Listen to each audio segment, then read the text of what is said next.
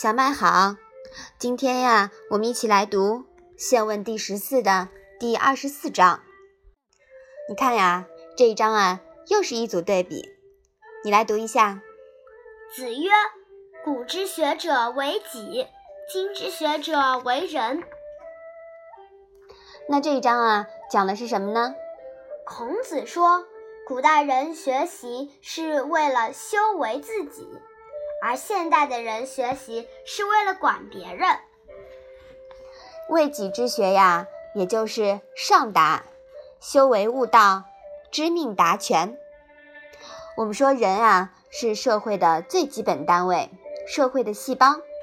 如果每个细胞都修为好自己，容之以德，行之以义，及息静止，则无论多大的人群，多复杂的国家。社会都是和谐的，你说是吧？嗯。那么，今之学者为人呀，就是因为社会上面呀已经出现了不好的细胞，需要别人来扶正治疗，也就是为人之学。这其实是社会的倒退。为人呀，必定会有反作用力，比如良药治病也会有副作用的。有可能帮人不成，反受其害。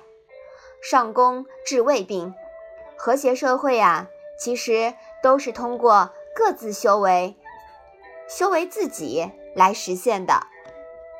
所以，我们提倡管好自己，好好工作，快乐生活，都不是为了别人，无需以他人意志为转移，而是当做自己的修为过程。不论有没有人监督你，有没有人认可你，任何时候呀，安静做好自己，工作也就是修行；安静做好自己，生活也就是修行。你听明白了吗？嗯。所以啊，联系到我们自己的学习来说，那我们学习也是为了自己，你说是吧？嗯。不是为了任何的其他人。你懂得这个道理了吗？懂得了。好，我们把这一章啊再来读一下。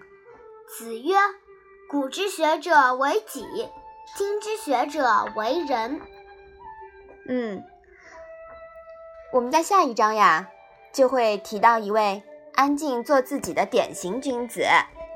好，那我们今天的《论语》小问问就到这里吧。谢谢妈妈。